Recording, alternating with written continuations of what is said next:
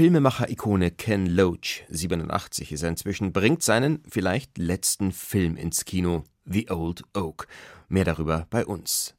Außerdem in dieser Sendung Operation Finale, die Ergreifung und der Prozess des NS-Verbrechers Adolf Eichmann sowie der Araber von morgen, Riyad Satuf, erzählt sein Leben zwischen Syrien und Frankreich in einer Graphic Novel Serie. Kultur am Morgen auf Bayern 2. Heute mit Christoph Leibold. Das Leben ist voll von Gegensätzen, hat die Wienerin Noah erkannt, die eigentlich Christina Kerschner heißt, 28 Jahre jung, Jazzsängerin mit einem Fable für Soul und RB, das sie auf ihrem neuen Album auslebt.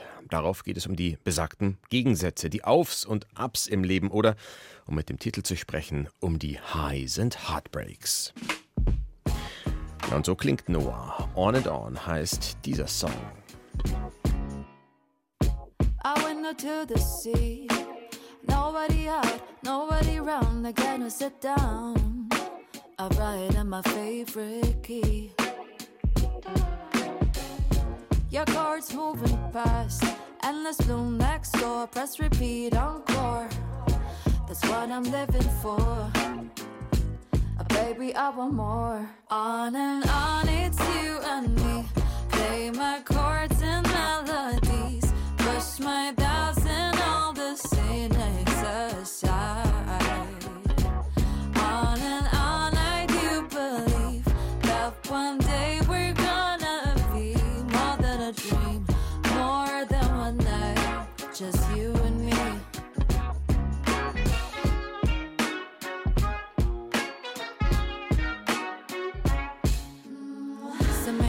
thoughts, my head explodes into a bouquet of colors like a portrait of flowers. I expose things that I don't even know. When I get stuck, lost the flock, beat me up, make it stop. Never change the way I ride. Find myself in a disguise, only see me with you, baby. Take a key, come and play me. In no time, stand still when I show you how I feel. On and on, it's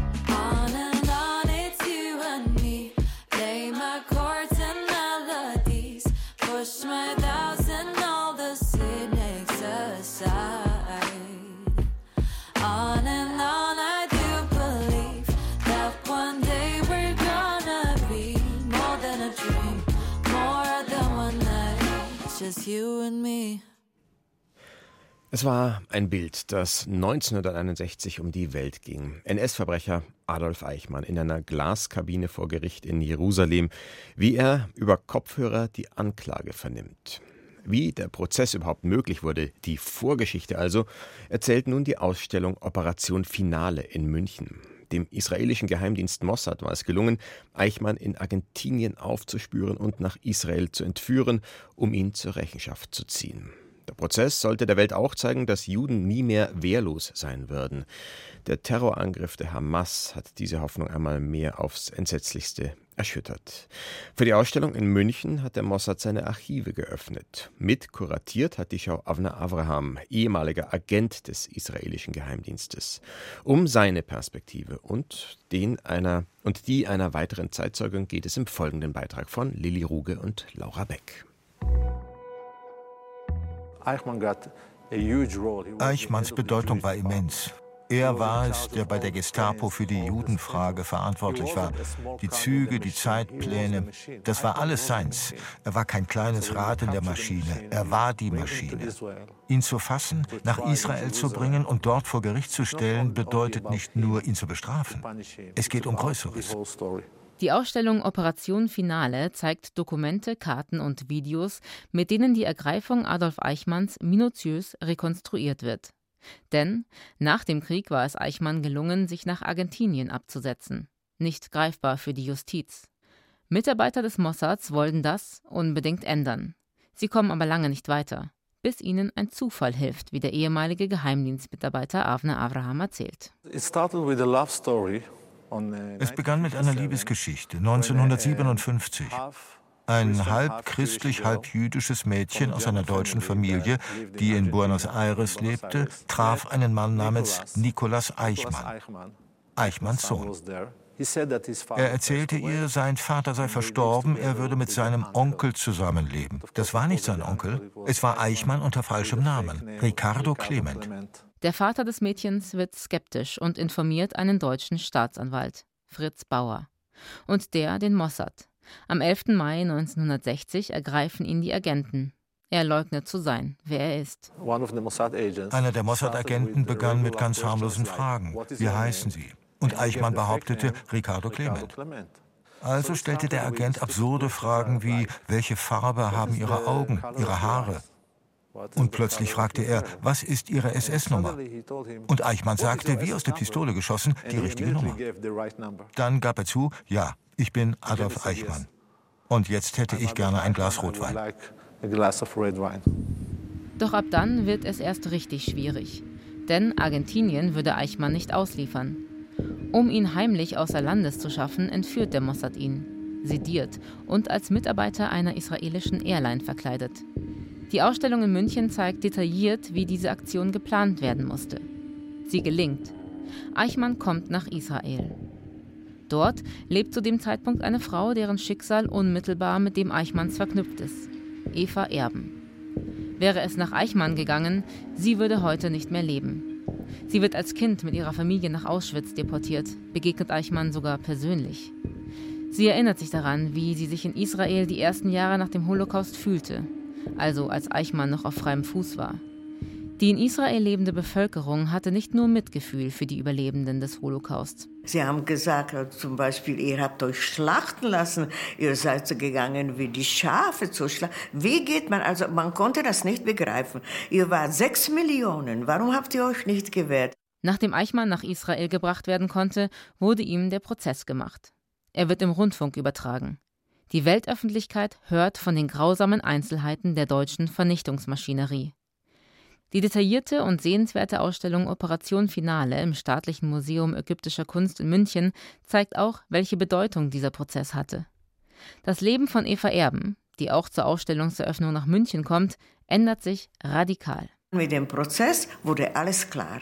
Auf einmal haben sich viele Leute bei uns entschuldigt, also wie sie uns gesehen haben. Und für uns war es eine enorme Erleichterung. Enorm. Erben baut ein Haus in Israel auf das ihren Kindern nie widerfahre, was ihnen widerfahren ist. Das ist Israel. Man hat gesagt, okay, jetzt haben wir ein eigenes Land und dieses Land werden wir mit all unseren Kräften behüten und unsere Kinder werden keine Shoah haben. Leider ist es nicht so, aber ich bin überzeugt, dass Israel wird sich wieder irgendwie erholen von diesem Schock. Im Oktober schlug eine Rakete der Hamas hinter ihrem Haus in Ashkelon ein. Fünf Tage später floh sie nach Europa. Sie hatte zuvor Vanillekipferl gebacken und sie auf dem Küchentisch stehen lassen. Sie will zurück die Holocaust-Überlebende und Zeitzeugin Eva Erben. Die erwähnte Ausstellung Operation Finale im Staatlichen Museum ägyptischer Kunst in München, da ist sie zu sehen. Ein Haus, in dem man eine Schau zu diesem Thema erstmal nicht erwartet. Für das Museum aber ist es eine Chance, sich der Geschichte seines Standorts zu stellen. Der 2013 eröffnete Museumsneubau steht auf einem Grundstück, auf dem einst die Nazis ein riesiges Kanzleigebäude errichten wollten, für das erstmal viele Menschen enteignet wurden. Es ist 8.39 Uhr. Sie hören die Kulturwelt auf Bayern 2. Now cinema, cinema has many traditions.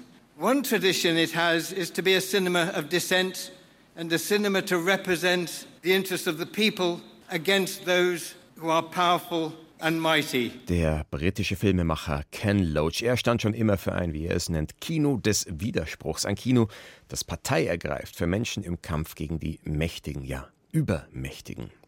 Eigentlich wollte Loach schon längst im Ruhestand sein. 2014 hatte er seinen Rückzug verkündet, aber im Jahr darauf gewannen im Vereinigten Königreich die Konservativen erneut die Unterhauswahl. Und schon hatte Loach, der überzeugte Linke, einen triftigen Grund, seinen Kampf mit den Mitteln des Kinos fortzusetzen. 87 ist er inzwischen. Morgen läuft sein neuer Film an, The Old Oak, der Abschluss einer Trilogie, die 2016 mit dem Cannes-Gewinner Ich, Daniel Blake, begonnen hatte und drei Jahre später mit Sorry We Missed You fortgesetzt wurde.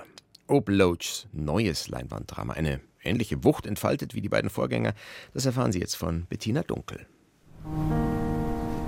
Das Klima ist rau im Norden Englands, nicht nur geografisch betrachtet, auch auf sozialer Ebene. Ihr scheiß Kameltreiber, Mann. Ihr habt meinen Kumpel im Irak auf dem Gewissen. Schon gut. Ich finde, das geht jetzt zu weit. Bitte bleiben Sie das ruhig. Geht zu weit, ja?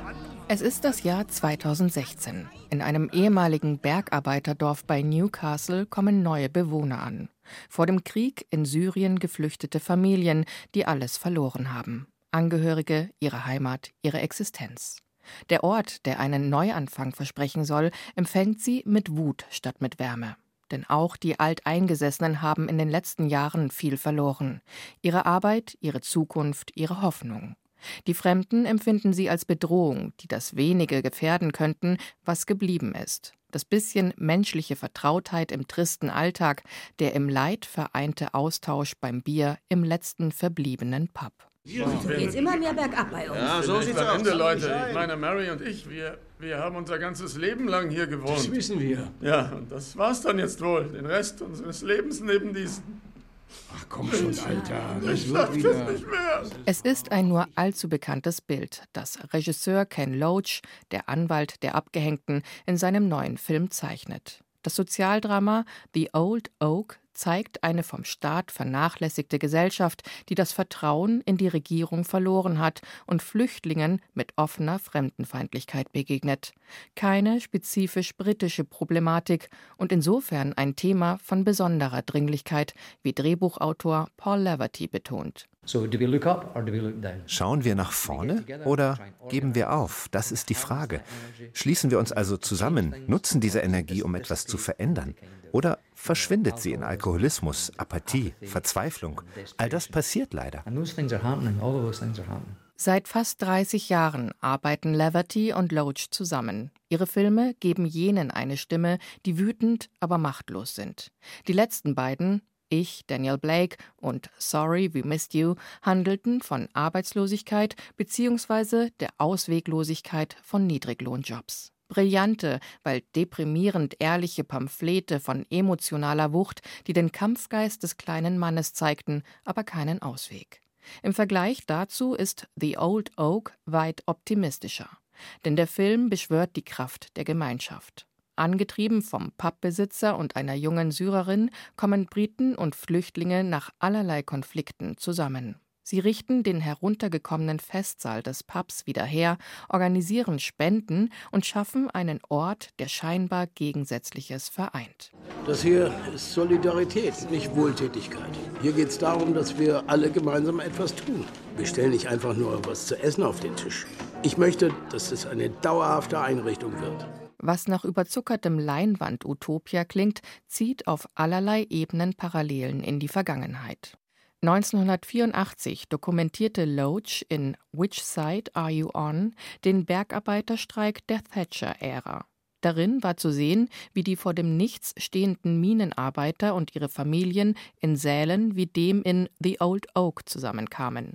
Sie bildeten Solidargemeinschaften, bauten Hoffnung auf. Im Film erinnern gerahmte Bilder und diverse Dialoge an diese Zeit. Aktuelle Schwarz-Weiß-Aufnahmen aus der Eröffnungssequenz, die wie 80er Jahre Zeitungsfotos inszeniert sind, bilden eine weitere Brücke in die Vergangenheit.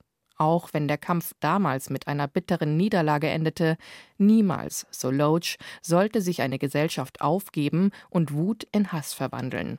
Nur wer zusammenkomme, könne gemeinsam Probleme angehen, auch den allgegenwärtigen Rassismus. Es ist ein Kampf zwischen den Rechten, die uns in die Enge treiben wollen, und denen, die sich dagegen wehren. Was uns eint, ist viel stärker als alles, was uns trennt. Wahrscheinlich ist The Old Oak der letzte Film von Ken Loach. Der heute 87-Jährige wollte sich schon vor zehn Jahren in den Ruhestand begeben, hatte aber noch zu viel zu sagen. Sein Verständnis für die Arbeiterklasse und deren Nöte ist ungebrochen. Die Kernaussage ist weiterhin kämpferisch. Allerdings ist sie weit versöhnlicher, um nicht zu sagen altersmilde, hoffnungsvoll. Auch wenn der Magengrubenschlag Realismus vergangener Werke hier fehlt, die Botschaft sitzt. The Old Oak, der neue Spielfilm von Altmeister Ken Loach, ab heute im Kino. Und wir machen weiter mit einem zweiten Titel von Noah aus Wien vom neuen Album Highs and Heartbreaks. Hier nun der Song Little More Like Little Me.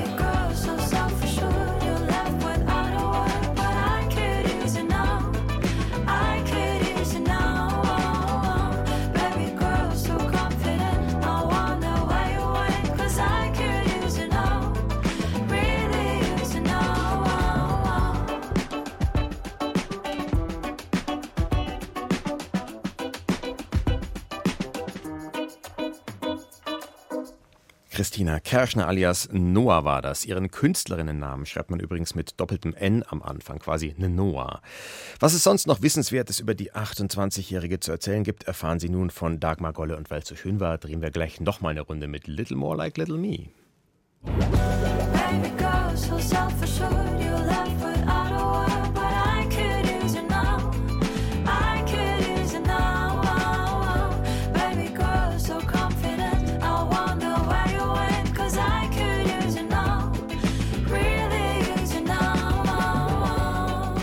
Also meine wichtigsten musikalischen Einflüsse, die kommen definitiv aus meiner Kindheit, von meinen Eltern, weil die super musikbegeistert sind und schon damals ganz unterschiedliche Musik gehört haben. Bei uns liefen die Platten von Whitney Houston, Michael Jackson, ähm, Stevie Wonder etc. auf und ab. Und wir waren auch auf vielen Funk-Konzerten und auch meine älteren Brüder haben schon früh in einer Jazz-Big Band gespielt. Das heißt, auch das erste Jazz-Konzert war dann gar nicht mehr weit weg. Und so habe ich dann nach und nach auch meinen persönlichen Stil gefunden. Vor allem auch durchs Jazzstudium, aber auch durch viel Ausprobieren und viel Hören. Zum Beispiel Platten von Ella Fitzgerald, ihrer ganz großen Heldin. Ihr Jazzstudium hat Noah in Linz abgeschlossen. Musikaffine Eltern, musizierende Brüder plus Jazzstudium klingt alles wie eine vorprogrammierte Karriere. Ganz so einfach war es jedoch nicht. Ich habe das mit 18 echt nicht besser gewusst, dass Musik nicht nur ein Hobby ist und wenn man das studiert, man nicht zwingend zur Lehrperson wird, sondern es da auch ganz viele andere Felder gibt. Für mich gab es Musical und Lehrerin werden. Und für Musical dachte ich mir immer, meine Stimme ist nicht hoch genug, das schaffe ich eh nie. Und Lehrerin wollte ich auch nicht werden. Und dann war es okay, Musikstudium wird nicht funktionieren. Und dann habe ich mich für Wirtschaft entschieden. Aber mir ging es während des Studiums echt wahnsinnig schlecht. Ich war da so weit weg von mir, es war wild. Ich habe das dann auch abgeschlossen, bin wirklich stolz darauf, aber habe dann auch ganz schnell wieder den Weg zurück zur Musik gesucht. On and on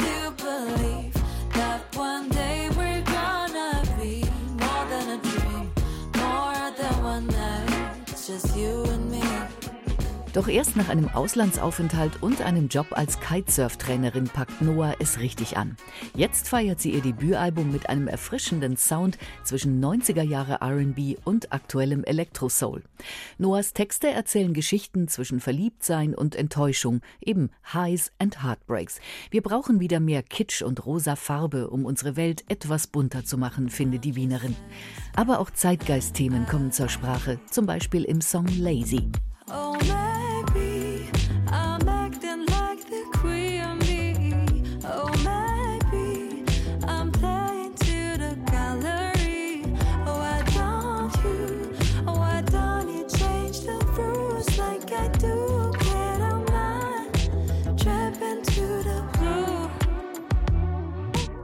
Ich kritisiere da vor allem diesen Leistungsdruck, der von allen Ecken immer wieder auf uns herein regnet, dass man ständig laufen muss, ständig unterwegs sein muss, ständig sich verbessern muss. Ich finde es persönlich extrem schwer, mal auf der Couch zu liegen, ohne ein schlechtes Gewissen zu haben. Und ich denke, dass sehr viele Menschen mit diesem Thema relaten können. Und genau darum geht es in Lazy. Deswegen singe ich ja auch I'm not lazy, I'm just satisfied. Das heißt, ich bin nicht faul, ich bin einfach mal nur zufrieden. Es ist spannend, Noah zuzuhören. Sie klingt sehr reflektiert und bringt alles auf den Punkt, ohne lange nachdenken zu müssen. Eine Musikerin und Musikpädagogin mit zwei Studienabschlüssen, die neben ihrem Soloprojekt Noah auch noch in einer anderen Wiener Band singt. Und trotz dieser geballten Kompetenz macht sie in der Musikbranche immer wieder sexistische Erfahrungen. Besonders nerven sie bestimmte Fragen von Journalisten. Also als einzige Frau in einer Band, da hat man doch leichtes Spiel, oder wie ist das? Und wir wissen natürlich alle, worauf diese Frage abgezielt war. Ich war komplett schockiert und leider sprachlos. Und was auch immer wieder passiert ist bei Fanfotos, dass dann die Hände abrutschen an gewisse Körperstellen, wo ich nicht möchte, dass die Person ihre Hände hinhalten. Wir gehen dann natürlich dagegen vor, aber es passiert oft wirklich schneller, als man denkt und vor allem auch in ganz unerwarteten Situationen und es ist wirklich sehr degradierend. I said that I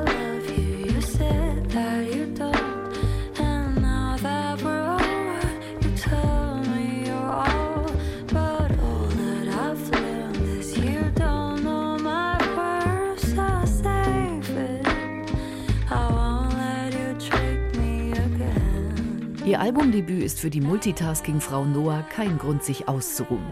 An der Popakademie Mannheim macht sie gerade ihren Master in Performing Artist Vocals. Eine Wienerin in Mannheim. Man mag es kaum glauben. Ja, natürlich vermisse ich die Wiener Musikszene, beziehungsweise vor allem auch die Wiener Menschen. Ich liebe einfach dieses Flair, das wir hier haben in der Stadt und auch wirklich die ganz schönen Ecken und auch meine Familie ist hier zum Teil. Aber ich fahre auch echt relativ oft hin und her zwischen Mannheim und Wien, weil ich hier natürlich auch noch sehr verwurzelt bin, auch noch gewisse Projekte am Start habe. Und ganz klassisch natürlich zum Abschluss. Der Wiener Grant muss natürlich auch hin und wieder her. Der darf ja auch nicht komplett verloren gehen. High sind Heartbreaks heißt das Debütalbum von Noah, die Alicia Keys zu ihren Vorbildern zählt. Kulturwelt. Das aktuelle Feuilleton auf Bayern 2. Junge Menschen tragen die Zukunft und den Fortschritt in sich. Ich liebe es, Geschichten aus ihrer Perspektive zu erzählen, hat der Zeichner Riyad Zatouf mal gesagt. Und weiter, immer wenn ich jungen Leuten begegne, verwickle ich sie in ein Gespräch, weil sie ganz eigene Gedanken haben. Für seine sechsteilige gezeichnete Autobiografie Der Araber von morgen hat der heute 45-Jährige gewissermaßen Zwiesprache mit dem eigenen jüngeren Selbst gehalten. Er erzählt darin seine Lebensgeschichte, beginnend mit Kindheit und Jugend zwischen Syrien und Frankreich. Jetzt ist die Reihe abgeschlossen. Nils Beinker hat mit Satouf darüber gesprochen. Gezeichnet hat Riyad Satuf schon immer gern und erzählt davon auch in seiner Comic-Autobiografie Der Araber von morgen. Immer wieder sieht man Riyad Satufs alter Ego mit Stift und Papier in den Kindertagen, ebenso im abschließenden sechsten Band der Reihe, als Student an einer Hochschule für Animation und schließlich als junger Comicautor in Frankreich.